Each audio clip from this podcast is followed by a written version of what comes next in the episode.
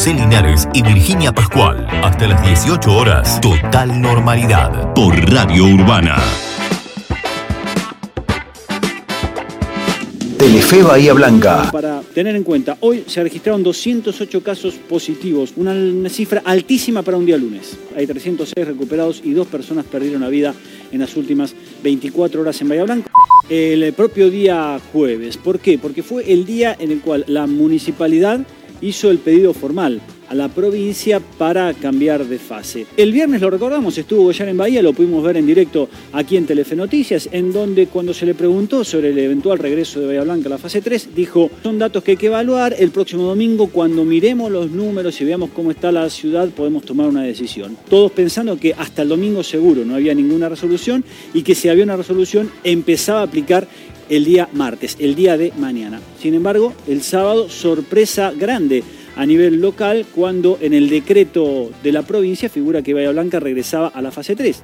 ¿Cuál fue la clave de ese pedido? El modo de medir las camas disponibles que tiene la provincia, que es distinto, o era distinto porque ahora se unificaron, al que tenía la municipalidad, que dividía las salas de terapia intensiva COVID de las salas de terapia intensiva no COVID. Y cuando uno evaluaba el dato de la situación de las salas COVID, superábamos holgadamente el 80% en la mayoría de los días durante el último mes. Sin embargo, el informe de gestión de camas de la provincia de Buenos Aires toma en cuenta todo el sistema sanitario y todas las camas de terapia intensiva. Entonces, el número que presentamos es del 69%. Total normalidad. Bahía Blanca en fase 13 nuevamente por pedido de las autoridades, lo que implica, tal cual también anunciaron las mismas autoridades educativas, un regreso a las clases presenciales. Audio LU2. Isabel Oms es directora de uno de los colegios privados más renombrados e importantes de nuestra ciudad. ¿Ustedes aguardaban una resolución de este tipo en caso de regresar como ocurrió a fase 3? Estábamos a la espera, eh, entendíamos que iba a ser recién este próximo viernes y gracias a Dios se pudo dar antes.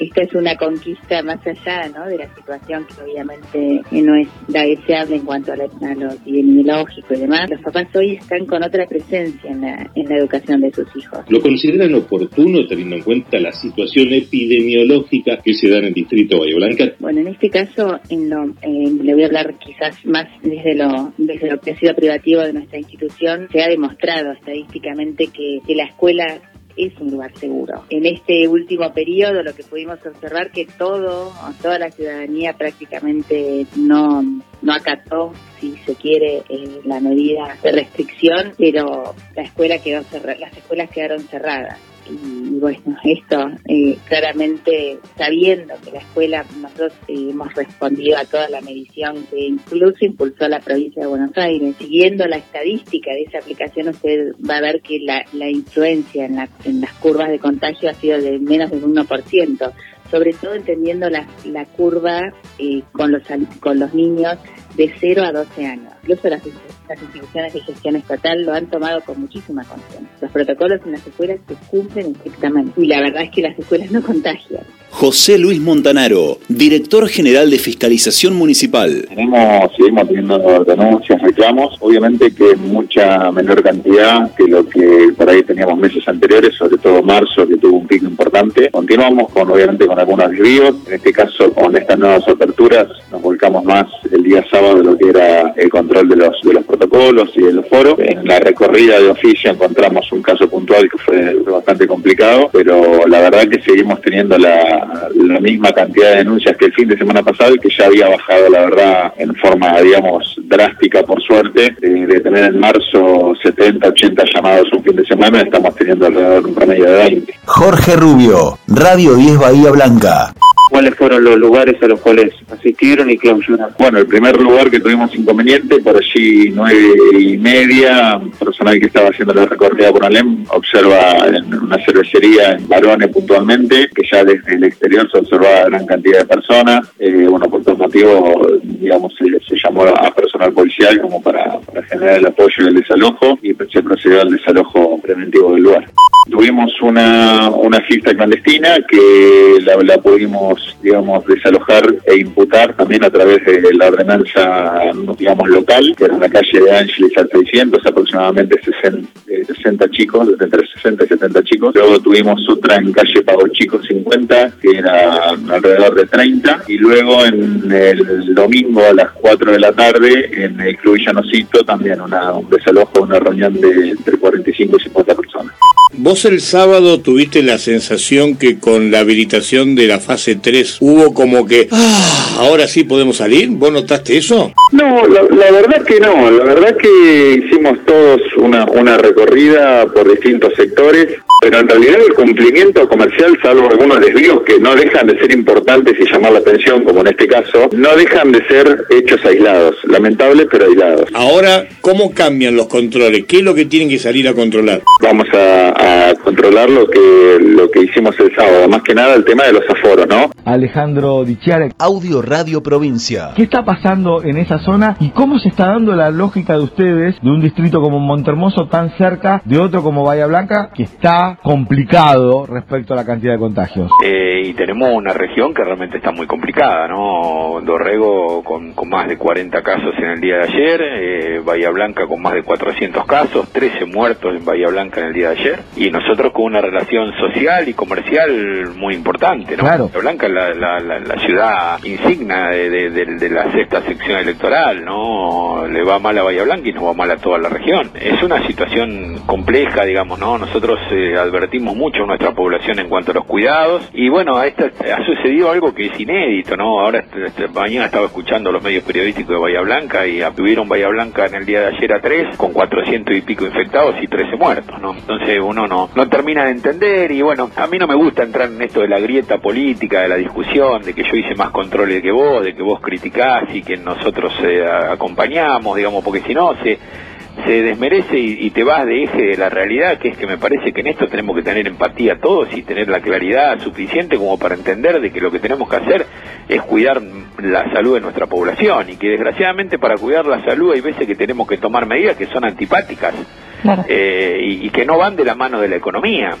Pero esto es la salud de la gente. Acá yo lo que estoy tratando es que no se me muera nadie de Montermoso. Si mañana se me complica una situación de un contagiado de Montermoso que necesita una cama de terapia intensiva en Bahía Blanca porque yo no las tengo, se me muere porque no hay una cama de terapia intensiva. Bueno, te contábamos al inicio del programa que el intendente Héctor Gay anunció el fin de semana a través de su cuenta de Twitter la vuelta a fase 3 en la ciudad. Por eso, para hablar de esto, está en línea Sergio Lasdica, quien es el jefe de unidad de terapia intensiva del Hospital Italiano. Ahí vamos, la primera mañana. Es una sensación rara. Uno que día a día ve la situación en la ciudad, cuando dijeron que pasábamos a fase 2 y después de, movilizarse un poco, fue como, a mí esto es particularmente mío, es una sensación de una fase 2 virtual prácticamente. Mm. No hubo cambios significativos y de hecho no lo estamos viendo en cuanto a la situación sanitaria. Y esto de eh, volver a fase 3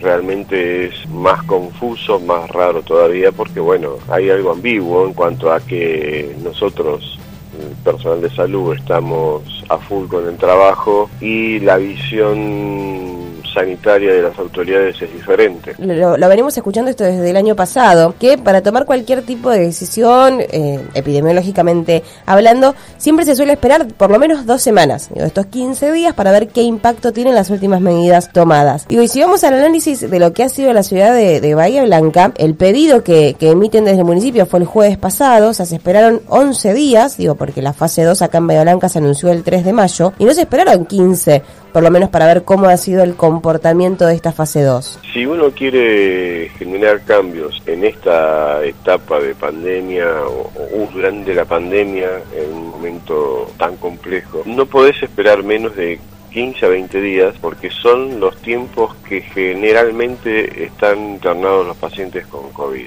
Si vos querés que los hospitales se se desagoten, hablando mal y pronto, disminuyan la tasa de internación o la tasa de ocupación. No podés esperar menos de 15 días porque si no, este, los, eh, no, no ves los resultados, no ves eh, no, no hay resultados directamente. Saludamos al doctor Gabriel Pelufo, es el director del Hospital Pena. Audio Canal 7 Bahía. Bueno, nosotros tenemos 19 camas de terapia, que es la que tenemos siempre, y en este momento tenemos 14 ocupadas, en los últimos tres días tuvimos 7 fallecimientos y ahora tenemos dos, dos eh, pacientes para ingresar en terapia, por lo tanto el porcentaje de ocupación está por encima del 80%. ¿Pero ustedes delimitan lo que es COVID de no COVID en terapia intensiva? Nosotros tenemos 19 camas y de acuerdo a lo que necesitemos o a lo que llega, las ocupamos.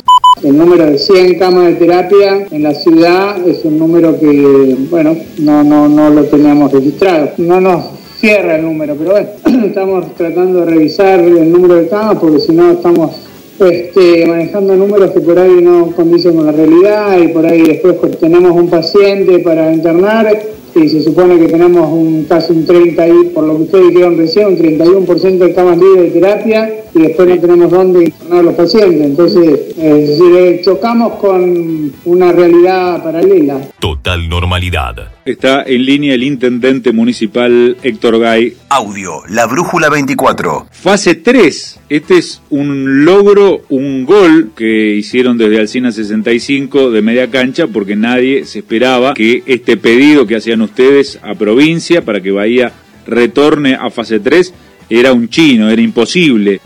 La situación sanitaria de la ciudad sigue siendo compleja y, es fundamental eh, para lograr que siga mejorando que dependa este, totalmente de nosotros. No fue una decisión alocada del municipio pedir eso, porque acá hay una sola fuente de datos y la maneja el gobierno de la provincia de Buenos Aires. Nosotros en, a mitad de semana tomamos los datos, los analizamos, miramos, comparamos y vimos que había condiciones para volver a, fase 3 tomando los datos de los últimos 14 días se evalúan que, a ver, se evalúa, la provincia evalúa dos semanas y bueno, los números de los 14 días este, eh, estaban para, para, para fase 3. que nos llamó la atención mm. fue que difundieran esto un sábado que no es habitual pero hay una diferencia clara de los números porque mientras los hospitales dicen estamos saturados, estamos al 100% y tenemos que elegir... Hoy hay hospitales más complicados son los hospitales públicos, el municipal y el PENA. No es así este, que, que todos estén saturados este no es un tema político. Siempre sostuvimos que el manejo de la mm. pandemia tiene que ser integral. Yo me, reúno y, de, hecho este, consulto todas las semanas a médicos, a infectólogos, eh, tenemos consultas, algunas presenciales, y, yo entiendo y, obviamente voy al hospital municipal casi todas las semanas y veo la situación. Y, si yo me reúno con los médicos, este, hay muchos que te dicen, no, hay que ir directamente a fase 1, cerrar todo como el año pasado. Ahora, te reunís con, con sectores, no sé, de, vinculados con la educación o con sectores vinculados con la gastronomía, y te dicen hay que ir a fase 5, hay que abrir todo porque esto no se resiste más, porque hay otras consecuencias. En el medio está la autoridad, que es la que tiene que resolver con el mayor equilibrio posible esta situación. José Linares y Virginia Pascual, hasta las 18 horas, total normalidad por Radio Urbana.